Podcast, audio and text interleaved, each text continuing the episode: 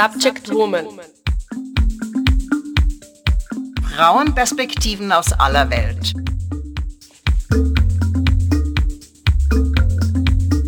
Liebe Zuhörerinnen und Zuhörer, herzlich willkommen zu Subject Woman, Frauenperspektiven aus aller Welt. Anlässlich des Weltfrauentages fand am 9. März eine Veranstaltung statt. Es ist Zeit. Diese wurde von dem Verein Autonome Österreichische Frauenhäuser in Kooperation mit der WHS Urania organisiert und bestand aus mehreren spannenden Vorträgen, Lesungen und Diskussionsrunden zu feministischen Themen. An diesem Nachmittag konnten wir gedanklich die Entwicklung der Frauenrechtsbewegungen in Österreich in den letzten 100 Jahren mitverfolgen. Von der Erkämpfung des Frauenwahlrechtes über die Geschichte der feministischen Bewegungen der 70er Jahren bis zu der Gesprächsrunde über die gegenwärtige und zukünftige Entwicklung. Es ist Zeit für Geschlechtergerechtigkeit. Die Ausschnitte aus den Programmschwerpunkten dieser über vierstündigen Veranstaltung wollen wir euch heute gerne präsentieren. Eröffnet wurde dieser Nachmittag mit den Begrüßungsworten von Elfriede Preschen, Vizepräsidentin des äh, Fördervereins der WHS Urania. Brigitte Neichel, WHS Urania und Maria Röslichumer, die Geschäftsführerin des Vereins Autonome Österreichische Frauenhäuser.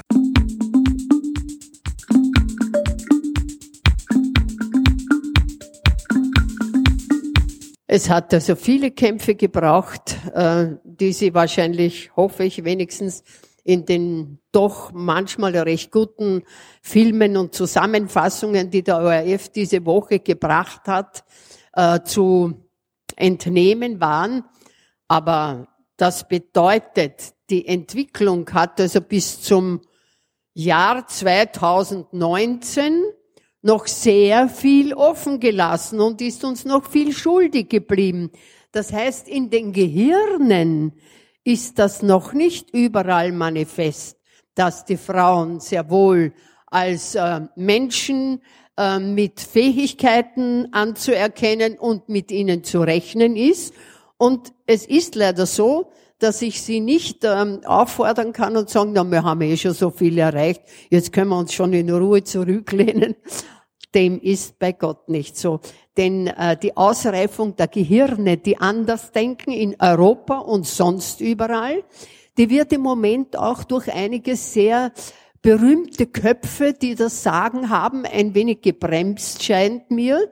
Und äh, wir müssen uns daran halten und daran kräftig arbeiten, dass wir dieses Weltbild irgendwann äh, relativieren und so gestalten, dass es also wirklich einigermaßen gerecht ist.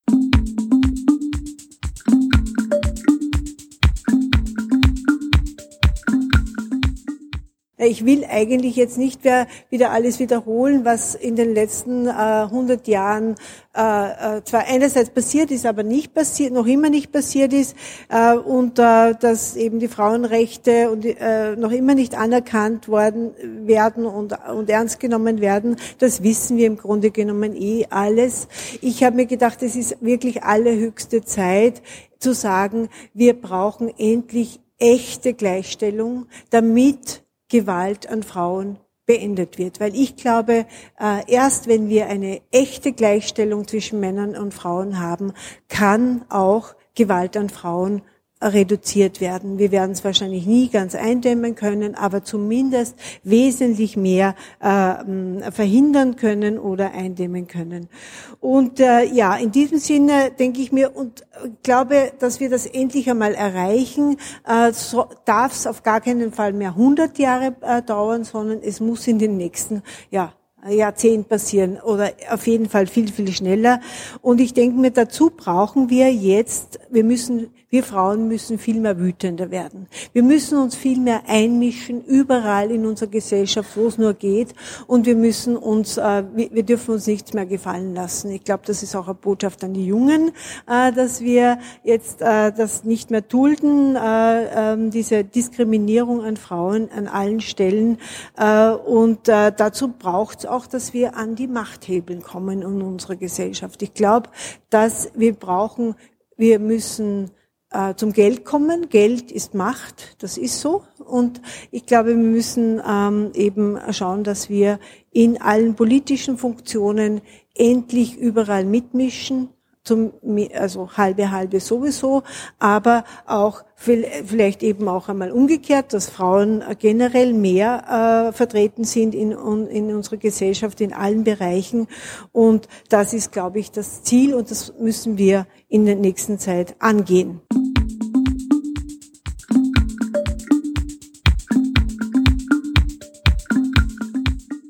Elena Messner, Kulturwissenschaftlerin und Mitherausgeberin des Buches Warum feiern? Beiträge zu 100 Jahren Frauenwahlrecht, sprach über die Geschichte des Frauenwahlrechtes in Österreich und über die Geschichte der politischen Repräsentation der Frauen im österreichischen Parlament. In ihrem Vortrag machte sie es ersichtlich, dass die Geschlechtergerechtigkeit und eine echte Gleichstellung noch lange nicht erreicht sind.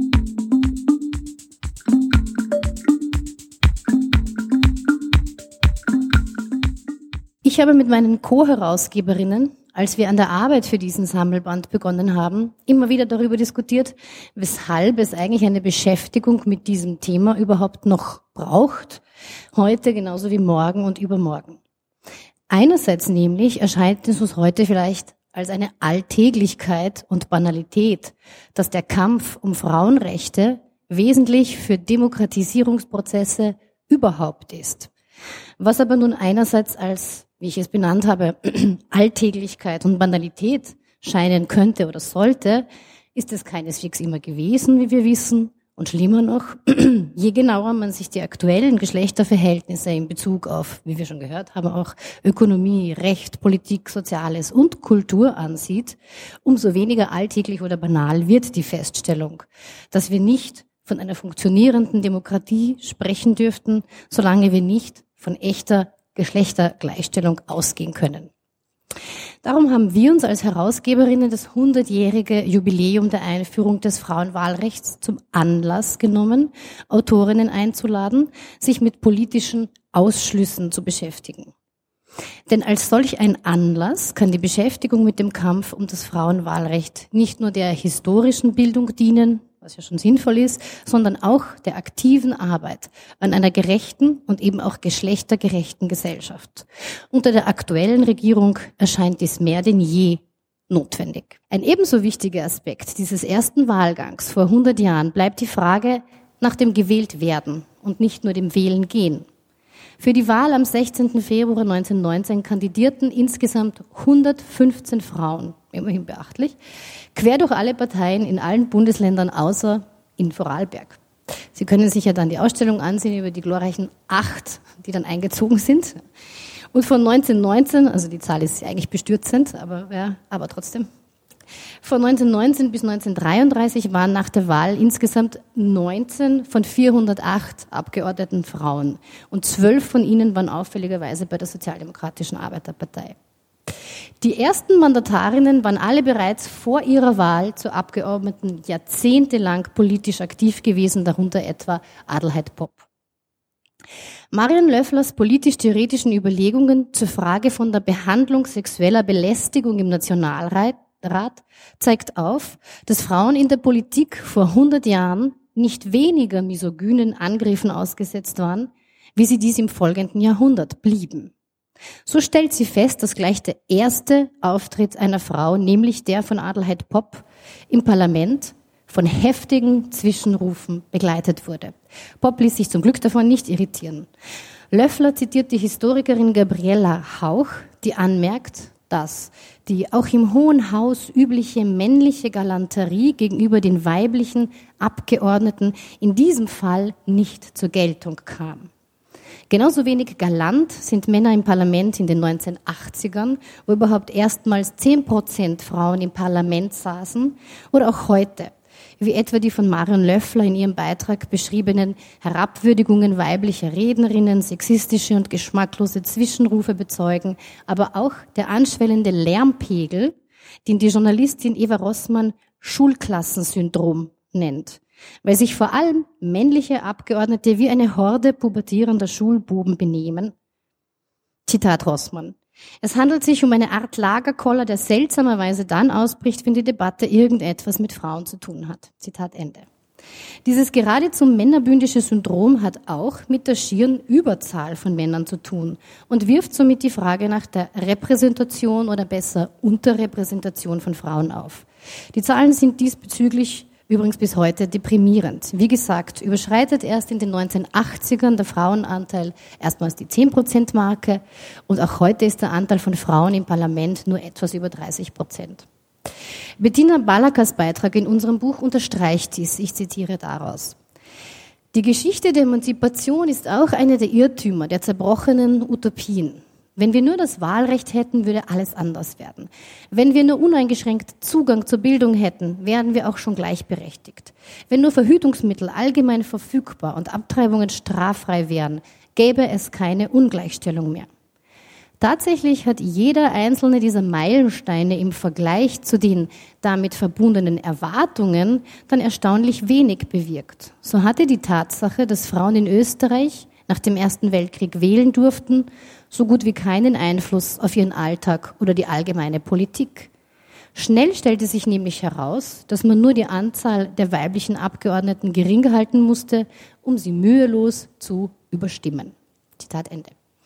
Man könnte schlussfolgern, mit der Gründung der Ersten Republik wurde einerseits eine Forderung der Frauenrechtsaktivistinnen erfüllt, die seit Jahrzehnten erhoben hatte.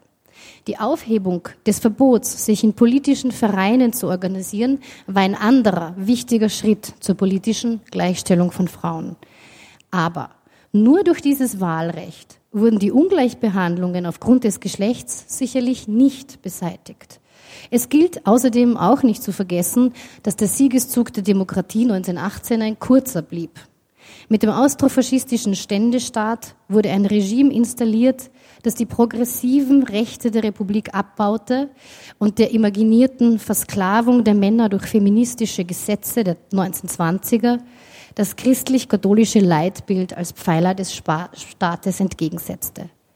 Sozialdemokratische Politikerinnen und Kommunistinnen konnten sich politisch nicht mehr betätigen, gingen ins Exil oder wurden verfolgt.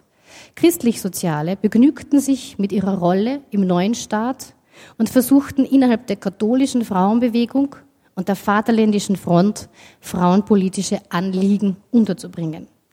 Großdeutsche und völkische Politikerinnen trugen in der Zeit des Verbots der Nationalsozialistischen Partei nach 1934 zum Weiterbestehen der nun illegalen Parteistrukturen bei. Nach dem Anschluss an das nationalsozialistische Deutschland wurden alle Frauen, die nicht der arischen Volksgemeinschaft zugerechnet wurden, verfolgt, vertrieben und ermordet.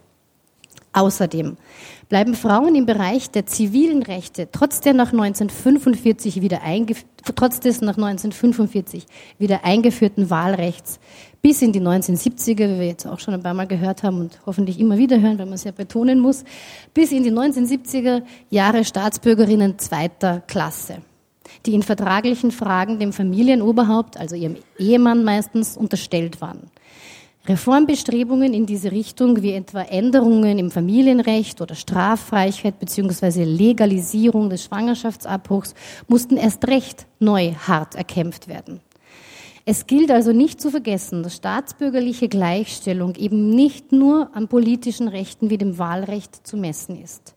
Deswegen müssen wir uns heute weiterhin fragen, wie entwickelten sich familienpolitische Überlegungen in den letzten Jahrzehnten?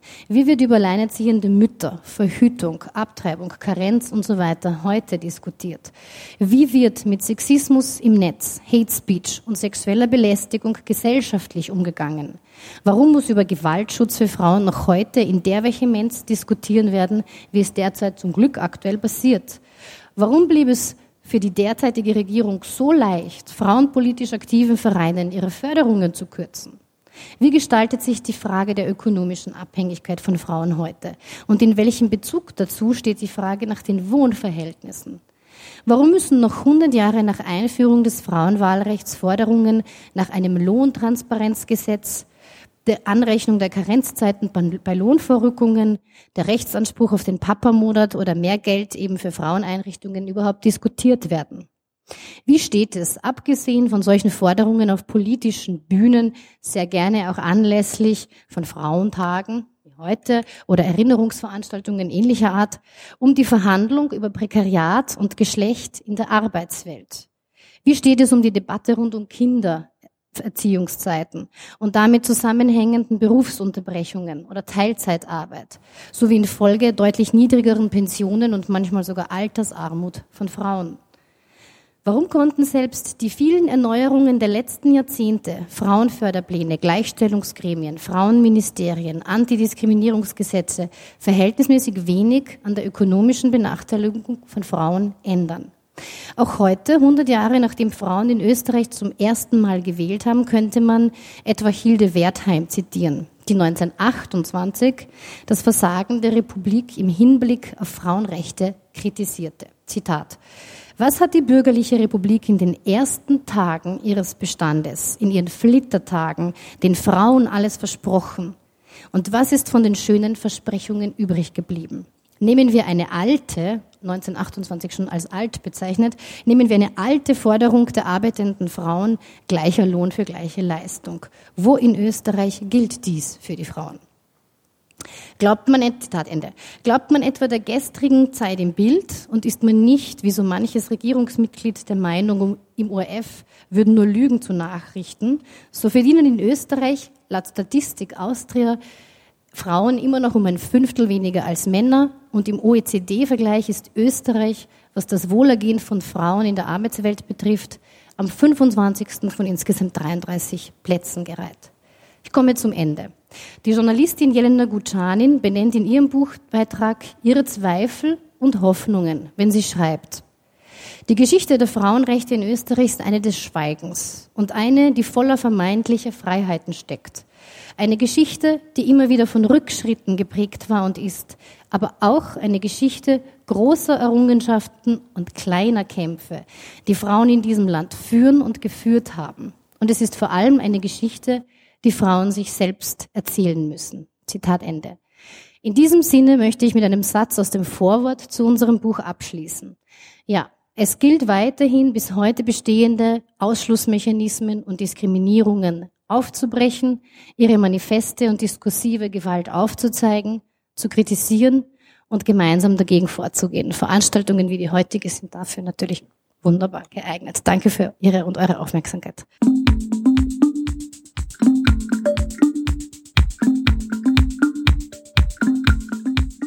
In der folgenden Gesprächsrunde Feminismus in den 70er Jahren es ist Zeit für Reformen, teilten die Elfriede Preschen, Heidi Ambrosch äh, von der Plattform 20.000 Frauen, Eva Dittem, eine Autorin und ähm, Imraut Carlsson, Pionierin der Frauenrechtsbewegung, ihre Erinnerungen und diskutierten darüber, welche Rolle haben die 70er für die Geschlechtergerechtigkeit in Österreich gespielt.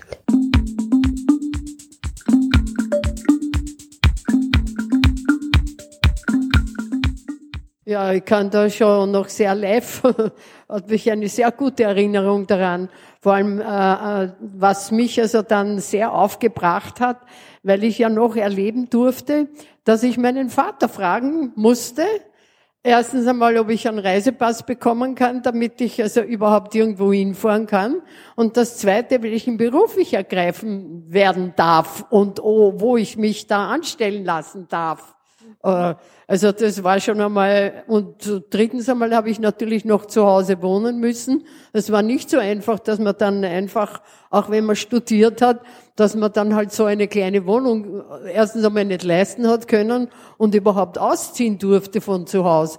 Und ich habe damals mein erstes Jahr, ich bin also dann Lehrerin geworden und das aber auch nur aus dem Grund, weil meine, Gott sei Dank, meine Mutter sehr hartnäckig war. Ja, ich war dann überhaupt ein bisschen eine Abtrünnige, wurscht. Aber später dann haben wir also bei den, ähm, ähm, also in, in der Sozialdemokratie habe ich also fleißig mitgearbeitet und auch als Lehrerin und das ist mein größtes Anliegen, das muss ich sagen. Und da müssen wir durch, alle miteinander.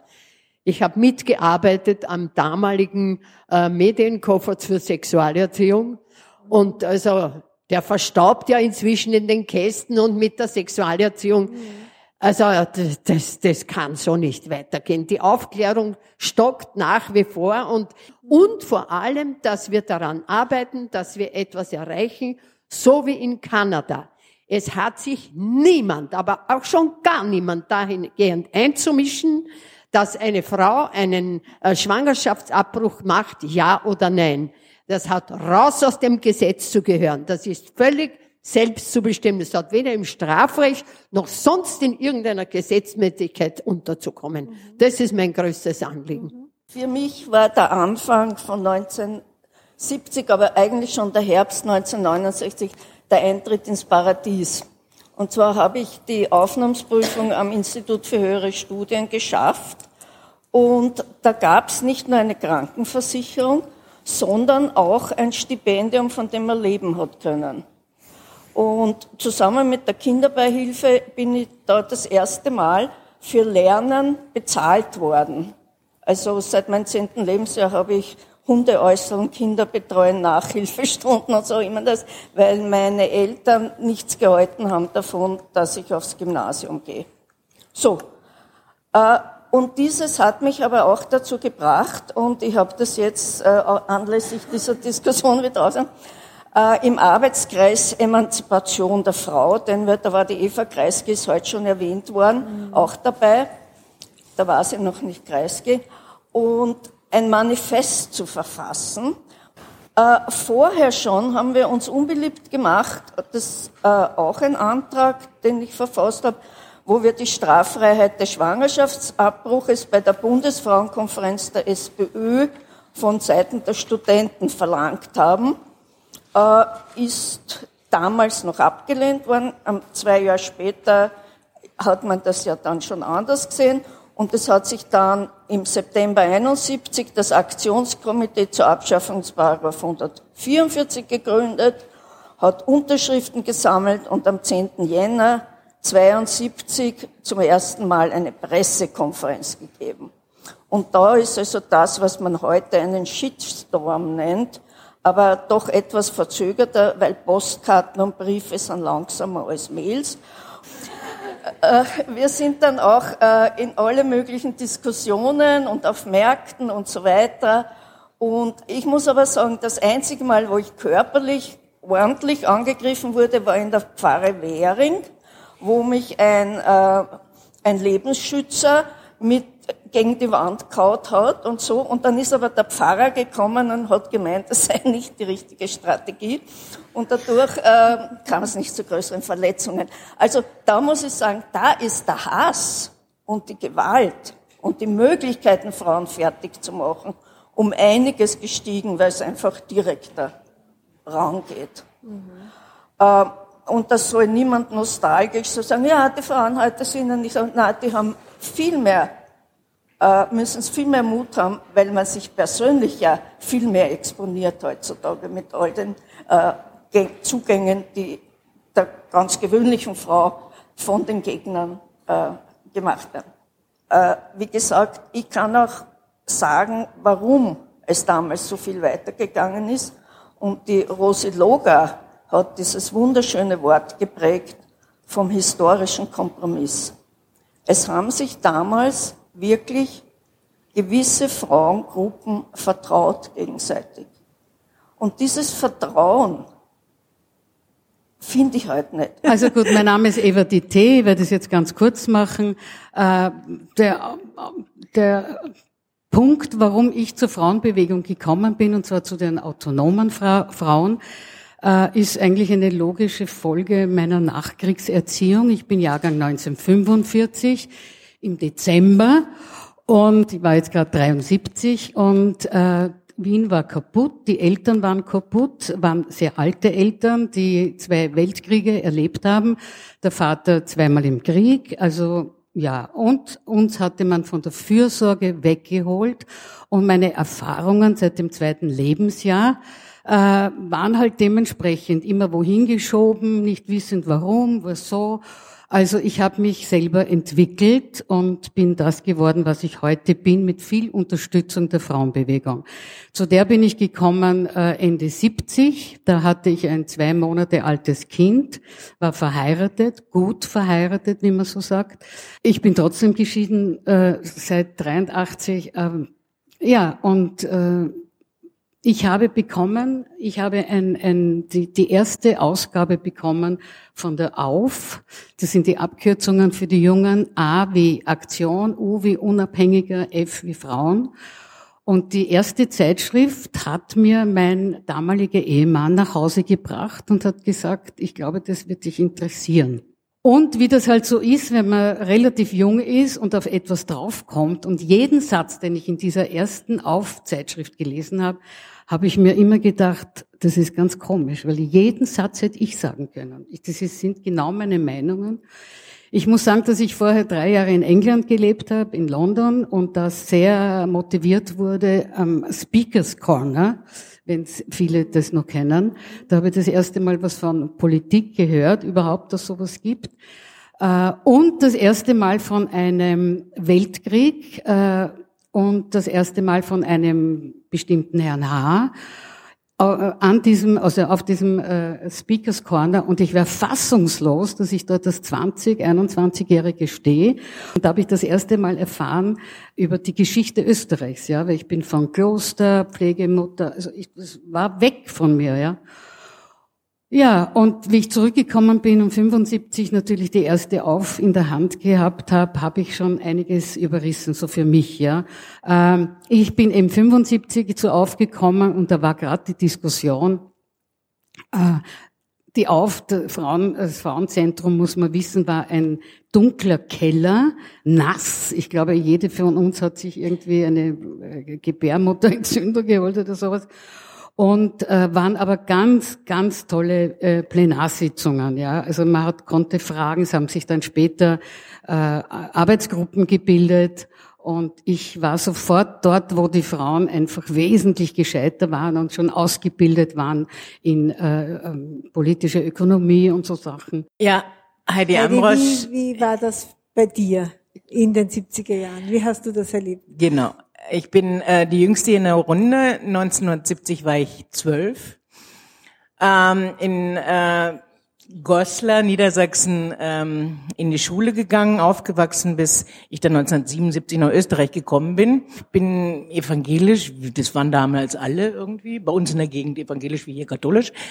Ähm, kam ich mit zwölf in den Unter äh, Konfirmationsunterricht und das war ein richtig gestandener Linker Vikar, der uns vor allen Dingen in die Globalisierung und den Antiimperialismus äh, eingeführt hat. Äh, und aus dem heraus habe ich mich schnell in der Schülerinnenbewegung äh, von K-Gruppen, also damals sehr maoistisch orientiert, äh, organisiert. Das war der erste Zugang, also der erste Zugang zur Politik war ein marxistischer. Der zweite Zugang war natürlich dann der Kampf gegen den Paragraph 218. Ähm, ich weiß nicht, wer die, also was hier der, der Kampf gegen 144 äh, war. Und ich weiß es nicht und ich möchte es vorlesen, was äh, damals so empörend war. Also die Geschichte war so, dass 1974 eigentlich äh, ein Gesetz, eine Reform dieses Paragraphen auf die Wege ge ge äh, gebracht worden ist, ähm, die Fristenregelung einzuführen. Das stieß auf den starken Widerstand von CSU und CDU. Die sind damit vor das Bundesverfassungsgerichtshof, ähm, vor den Bundesverfassungsgerichtshof gezogen, haben Recht bekommen. In einer Urteilsbegründung äh, 1975 im Februar äh, hieß es dann auch, und ich lese das jetzt vor, weil es äh, wirklich explizit auch für hier und heute relevant ist, weil bei uns ja auch noch immer der, die Schwangerschaft im Strafrecht geregelt ist und somit nicht einfach nur äh, ähm, äh, straffrei ist, sondern eigentlich unter Strafe steht und nur unter bestimmten Umständen. Es hieß ganz explizit in diesem ähm, in dieser Begründung, äh, dass sich, also zitiere, 1975, das sich im Mutterleib entwickelnde Leben steht als selbstständiges Rechtsgut unter dem Schutz der Verfassung und hat auch Vorrang vor dem Selbstbestimmungsrecht der Frau. Und dieser skandalöse Beschluss, der erstmal also die Reform zurückgenommen hat, wie gesagt, heute noch von Relevanz für uns, dass es, weil es noch im Strafrecht verankert ist, hat natürlich dann also zu einem Aufschrei geführt und zu massivsten äh, Mobilisierungen 1975, äh, wo ich dann an meiner ersten feministischen großen Demonstration äh, nicht nur teilgenommen habe, sondern damals schon äh, im ersten Jahr Schülersprecherin einer Realschule gewesen bin, äh, dort auch also die äh, Frauen mobilisiert, also die Schülerinnen mobilisiert haben, mit in die Busse nach Karlsruhe äh, zu steigen und mit zu demonstrieren. Also der Schwangerschaftsabbruch, der mich leider bis heute in meinen Kämpfen begleitet. Und äh, die Verbindung, damit möchte ich vielleicht abschließen jetzt mal mit dieser ersten Runde, die Verbindung zwischen äh, Marxismus und Feminismus, das ist mir ein, eines der Kernanliegen, weil ich glaube, eine linke Politik ist feministisch oder sie ist nicht links und umgekehrt. Auch feministische Politik äh, muss links sein oder sie ist nicht feministisch. Ja, ich möchte jetzt ähm, zurückkommen auf unsere äh, weiteren Fragen. Also die, kommen wir mal zur zweiten Fragerunde. Also die Errungenschaft der Fristenlösung beziehungsweise des Abtreibungsgesetzes, das war ja ein wichtiger Wesentlicher in den 70er Jahren. Aber es gab ja noch andere Errungenschaften. Also einerseits die Frauenhausbewegung, aber auch die, das, die Familienrechtsreform, das du ja auch schon angesprochen hast. Also welche Errungenschaften waren, gab es dann noch und wo habt ihr euch da zusätzlich noch engagiert? Also mein Engagement war aufgrund der beruflichen Ausbildung ähm, diesbezüglich. Wir haben also in unserer Runde vom äh, so äh, der Runde der BSA-Frauen und der Hertha Firnberg, später dann äh, Havlicek und äh, vor allem auch unter Mitarbeit von der Evelyn Hönigsberger, die im Familienministerium unterwegs war, wir haben A, erstens einmal eine Elternschule konzipiert und das zweite war, dass wir den, äh, äh, den Medienkoffer zur Sexualerziehung, ja, ja, der sogenannte Sexkoffer, das war sozusagen mein Schwerpunkt und vor allem die Mitarbeit in einer Familienberatungsstelle, mhm, mhm, wo also alle möglichen ähm, Menschen zu uns gekommen sind. Wir waren eine Sozialarbeiterin, ein Arzt, die Dr. Berner von der mhm. psychoanalytischen äh, und psychologischen Seite und ich als Lehrerin, wie man also dazu den Eltern Zugang finden könnte. Mhm. Und ich wünsche mir nach wie vor, dass wir daran arbeiten. Ich habe das schon erklärt, aber ich sage es immer wieder. Wir müssen bitte den Schwangerschaftsabbruch überhaupt aus der Gesetzgebung herausbekommen. Wir hatten 1973 in der Volkshochschule Brigittenau, also auch eine Volkshochschule, eine Beratungsstelle. Die Kassen hat Familienberatungsstelle und in Wirklichkeit haben wir dort Adressen für Schwangerschaftsabbrüche illegal vermittelt. Und dann äh, ist diese Beratungsstelle weitergelaufen, wie es legal war. Und dann habt ihr im Schlingerhof in Floridsdorf und in der, von der Stadt Wien auch Familienberatungsstelle gegeben. Und diese Familienberatungsstellen sind eigentlich am Anfang gelaufen unter diesem Helfen statt Strafen. Und wo es gegangen ist, also wo kriegt man Schwangerschaftsabbruch, was macht man mit Verhütung und so weiter. Und dann ist das Familienberatungs. Da haben sich dann alle eingebracht und da ging es eben auch um alle möglichen anderen Sachen und Beihilfen und so weiter. Heidi noch? Ja, also ich war ja seit 1977 dann auf der Universität und und war eigentlich auch ein ähm, war äh, gestützt durch die Reformpolitik, die vorher gemacht worden ist. Also dass es ein Stipendium gegeben hat, dass Arbeiterinnenkinder äh, auch auf die Universität die Bildungsreformen mhm äh, Arbeiterkinder auch auf die Universität gekommen sind, das war ein ganz, ganz wesentlicher Hebel, wo Frauen vor allen Dingen also auch vermehrt den Zugang zu der zur Bildung äh, bekamen mhm. äh, und dadurch auch, also äh, wir haben dann ja auch sofort dann angefangen auf der Universität äh, oder oder fortgesetzt, ich war sicherlich nicht die erste Generation, aber fortgesetzt, dass sich, das war äh, heute heißt es Gender Studies, äh, versucht haben, feministische Lehrinhalte, feministische Lehrende ähm, zu, äh, in der Universität äh, zu implementieren und, und Studien zu implementieren. Das ist alles in den 90er Jahren wieder zurückgefahren worden. Aber bis Mitte der 80er Jahre haben wir doch einiges ähm, da ähm, durchsetzen können. Und das wollte ich noch sagen zu den äh, als Kennzeichen der 70er Jahre, also ohne das so immer wieder zu glorifizieren, was da alles war, doch ein Kennzeichen war, und das bin ich wirklich der heutigen äh, Generation, jungen Generation wirklich leid, dass sie das nicht erleben konnten, dass man tatsächlich noch gekämpft hat und was durchsetzen konnte. Das ist vorbei seit den 90er Jahren, seit dem Durchbruch des Neoliberalismus ist das vorbei. Und das war halt damals noch, man hat sich für etwas eingesetzt, man hat gekämpft, man hat gestreikt und so weiter, das ins gemacht und man konnte was erreichen. Man konnte Schülerzeitung, Raucherecken, wäre heute nicht mehr, aber ähm, so, man konnte noch tatsächlich was erreichen. Und das war äh, ein Kennzeichen der, der 70er Jahre, was heute natürlich, äh, Da wissen wir gar nicht, wie schnell der Zug uns gegen die Wand fährt.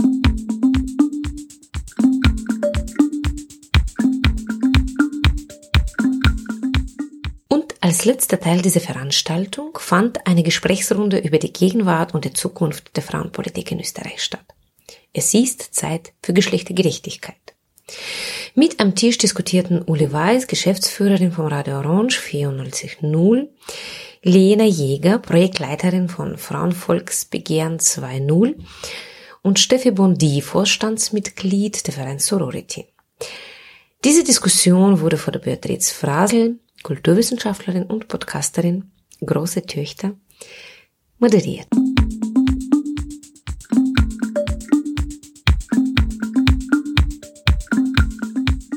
So, der, der, Titel der Gesprächsrunde und der Veranstaltung heute ist, es ist Zeit für Punkt, Punkt, Punkt. Und da ist gleich mal meine erste Frage, wofür ist denn Zeit? Also wenn ihr euch eine Sache aussuchen könnt, die von der ihr wollt, dass sie morgen umgesetzt wird. Was ist das? Gehen wir gleich mal ganz rechts außen bei Steffi. Machst, magst du beginnen? Ja, Gleichberechtigung für alle. Ja, echte Gleichwertigkeit. Gutes Leben für alle. Ja, auch Umverteilung ganz schnell. Du hast das ja in, der, in deiner Einführung gesagt, mhm. es ist ja immer interessant, wenn Menschen rund um den 8. März eingeladen werden.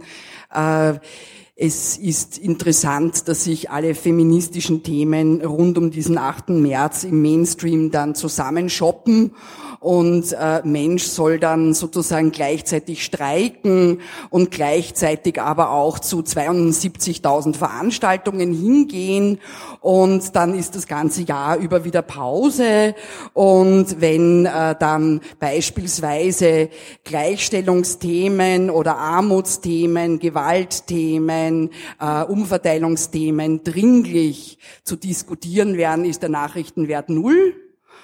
Und das ist, denke ich, eine hochinteressante Geschichte in diesem Land. Wenn drei Identitäre am Dach stehen, spricht man 14 Jahre drüber. Wenn 500 Frauen sich versammeln, ist das hat das keinen Nachrichtenwert. Und das halte ich für die postmoderne, den postmodernen Skandal, dass wir viele Themen äh, seit mehr als 100 Jahren, natürlich nicht in Form der gleichen Generationen, sondern dann auch noch wieder in Generationen getrennt, antreten und immer wieder das Gleiche anzusprechen. Ich äh, finde die Medialisierung vieler Geschichten äußerst reaktionär und ich habe auch aus diesem Grund was mitgebracht, wo ich mir denke, das passt so schön zur Transformation unserer heutigen Zeit. Wir leben in der Post-Postmoderne. Das heißt, Autoritäres kommt mit dem Konsum zusammen. Und äh, wir haben hier die Geschichtslosigkeit der Geschichtslosigkeiten. Das ist ein Sujet von Palmas. Alles Gute zum Weltfrauentag. Und falls Sie ihn gestern vergessen haben, liebe Männer, schenken Sie einen Strauß Unterwäsche. Unterwäsche. Ja? Und das finde ich so hübsch, weil sie haben damit den Konsum und die Apolitisierung, äh, also quasi alle Themen, die wir auch gerne aus dem Internet nachlesen könnten, kommen natürlich dann ahistorisch überhaupt nicht mehr an. Die letzte Gesprächsrunde hat sich ja ähm, stark auch mit dem Feminismus der 70er Jahre auseinandergesetzt. Ähm, meine nächste Frage ist halt ganz platt. Was hat sich seitdem verändert? Sowohl jetzt gesamtgesellschaftlich als auch in feministischen Bewegungen. Wie nehmt ihr das wahr? Ähm, vielleicht auch, das ist zwar nicht 70er Jahre, aber für dich, Lena, so der Unterschied zwischen dem ersten Frauenvolksbegehren und dem, dem zweiten, das, wo, wo du jetzt Projektleiterin bist. Und was ist nach wie vor nicht erreicht? Es ist eine Menge nicht erreicht.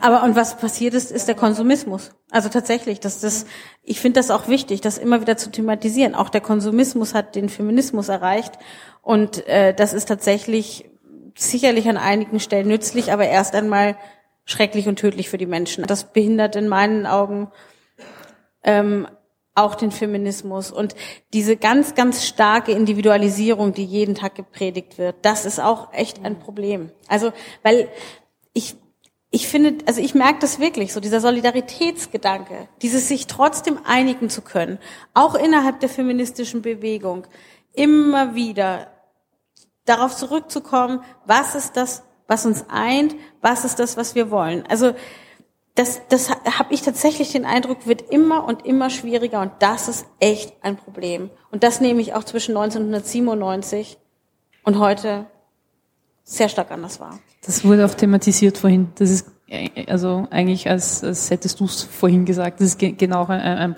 Problem, das angesprochen wurde, dass halt die, die verschiedenen Bewegungen unter sich ähm, es anscheinend nicht mehr schaffen, vielleicht auch eben durch die durch die äh, Technologie, auch die, die vorherrscht, ähm, dass es dann als anscheinend nicht so mehr möglich ist, sich zusammenzusetzen.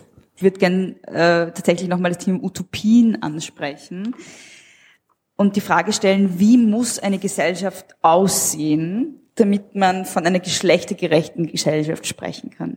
Oder Geschlecht, oder eine, ja, fairen Gesellschaft sprechen kann. Also zum Beispiel so eine kleine Utopie, ein weltweites Grundeinkommen, das würde ich mir doch wohl wünschen. Äh, ich würde mir wünschen, dass die Rüstungsindustrie nicht nur verboten wird, äh, sondern natürlich auch die Zulieferfirmen.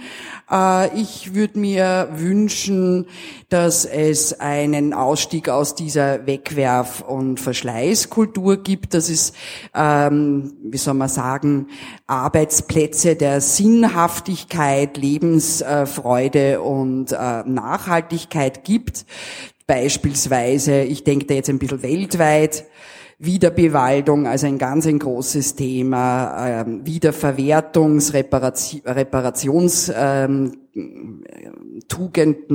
Praktiken in Kollektiven.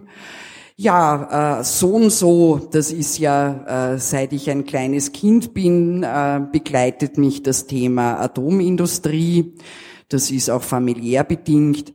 Also eben einen Ausstieg aus dieser Zerstörungstechnologie, die äh, wir in den 70er Jahren ja in Österreich abgeschafft haben.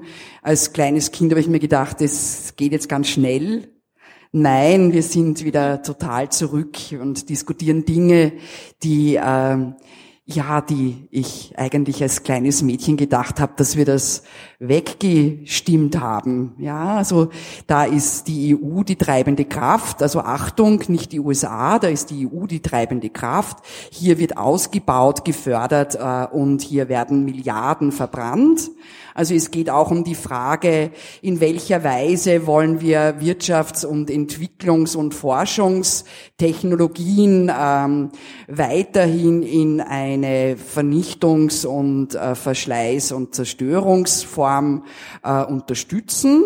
Wir haben ja bald EU-Wahlen. Ähm, ich bin zwar keine Agentin der Grünen, sondern auch zum Teil pissed off über die Lifestyle-Formate, die da in manchen Parteien eingesickert sind. Aber das Thema äh, äh, Umwelt ähm, ist eins, das Frauen direkt betrifft, Männer natürlich auch. Ähm, da gibt sozusagen den Fokus auf Mensch. Ähm, ja, ich wünsche mir, dass wir das Thema ähm, Versorgung und ähm, ähm, Pflege auch ganz stark in eine Möglichkeit, in ein äh, sinnstiftendes Leben äh, bekommen und uns wegentwickeln von dieser sehr lächerlichen Körperbewirtschaftung äh, dieser kapitalistischen Endzeitphase. Und äh, ja, da wünsche ich mir auch eine Selbstreflexion von mir, von euch, äh, welche, wie soll man sagen, auch Luxusnormalitäten haben wir da und äh, was äh, sind Dinge, von denen wir uns auch ganz leicht trennen können. Also zum Beispiel, ich kann mich ganz leicht vom Autoverkehr trennen, aber ich weiß schon, das trauen sich nicht mal die Leute, die eine, ein, ein, ein nicht ganz so kreischgrünes Ding da haben. Aber feministische Na, Utopie. Meine feministische Utopie ähm, ist das prinzipiell, also ist andersrum. Ähm, was ich momentan sehe, äh, ist, dass sehr viel, also das nicht gesehen wird, ähm, das war mit dieser, mit dieser Regierung, aber diese Regierung ist wirklich ganz, ganz schlimm aus meiner Sicht, dass da Sachen, die schon für selbstverständlich, auch für Frauen sind, hinterrucks zitzelweise dran gesägt wird.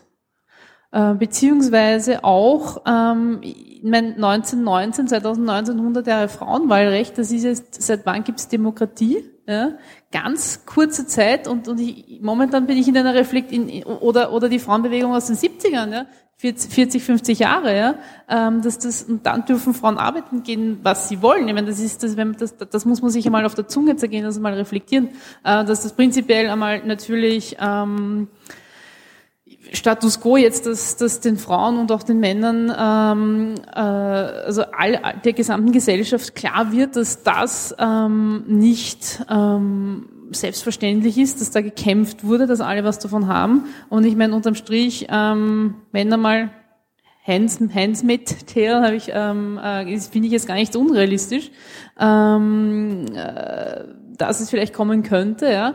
Äh, und was ist, wenn, sagen wir so, Frauenrechte werden abgeschafft? Naja, aber wer sind dann die Nächsten? Also es wird dann wieder so ähm, Richtung Mittelalter gehen, äh, äh um jetzt ganz, ganz äh, dystopisch und ganz negativ zu sein.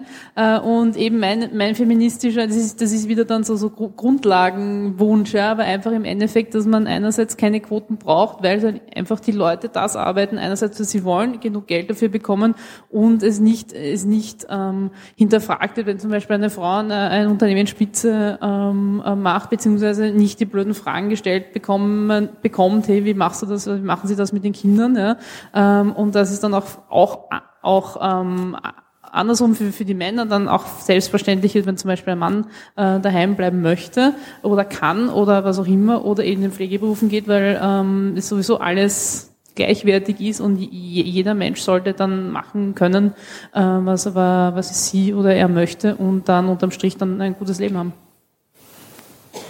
Lena, das ist das Schlusswort. Ja, also ich mache es mir jetzt insofern einfach, als dass ich jetzt ein Zitat äh, nehme, auf das ich einfach immer wieder verweisen möchte auch. Johanna Donald hat gesagt, die Vision des Feminismus ist keine weibliche Zukunft, es ist eine menschliche Zukunft. Ohne Macht- und Gewaltverhältnisse, ohne Männerbündeleien und ohne Weiblichkeitswahn. Und ähm, ich habe tatsächlich eine sehr persönliche Beziehung zu diesem Zitat, weil ich habe das Zeit meines Lebens, schon seit ich ganz klein bin, nie besonders mit Grenzen gehabt. Also ich habe eine ziemliche Allergie gegen Grenzen. Ich werde nicht gerne in Schubladen gesteckt. Und wenn ich merke, dass jemand sagt, ach, du bist so eine, dann ist es, also dann, dann konnte man schon, als ich zehn war, darauf Gift nehmen, dass ich alles tue, um mich dagegen zu wehren. Und ich wünsche mir eine Welt, in der Menschen nicht mehr in diese Grenzen gesteckt werden, in dem wir keine Geschlechterstereotypen haben, in dem in eine Welt, in der ähm, Menschen sich tatsächlich frei entfalten können, und in der weder die Kategorie Hautfarbe noch Körper noch Elternhaus, Klasse noch Geschlecht eine Rolle spielt. Das ist tatsächlich, und das habe ich, das habe ich tatsächlich erst in der Studienzeit zusammenfügen können, aber gehabt habe ich das schon mit sieben. Ganz, ganz massiv und ganz, ganz stark. Das ist auch einer der Gründe, warum ich zum Beispiel lange Zeit mich auch in der Lesbenszene nicht wiederfinden konnte und eigentlich so immer gegen alles äh, so gekämpft habe, weil ich das einfach, weil ich einfach viele Sachen für mich selber intuitiv nicht verstanden habe. Was das angeht, also überhaupt in alle Richtungen bin ich heute sehr viel toleranter geworden. Ich habe verstanden, dass andere Menschen das brauchen, dass es ihnen Sicherheit gibt. Aber ich wünsche mir eine Welt, wo wir das nicht mehr brauchen, wo wir Lust haben, jeden Tag zu entdecken, neu zu entdecken und auch die Möglichkeit haben, auf Sachen zuzugehen und das ist tatsächlich auch eine Utopie, die ich mittlerweile so tief in mein Herz eingeschlossen habe und wo ich mir einfach vorgenommen habe, egal was mir passiert, mir die zu bewahren und die zu behalten. Weil das ist etwas, was ich einfach, ja, für den essentiellen Kern halte.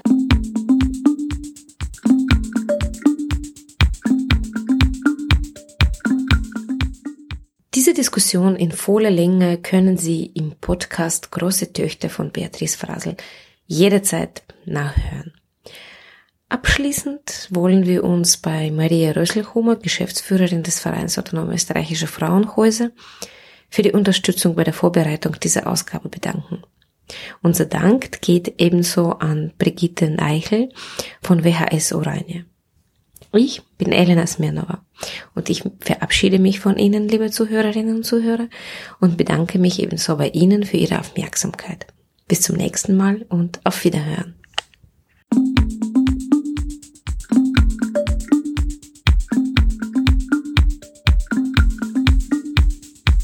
Subject Woman. Frauenperspektiven aus aller Welt.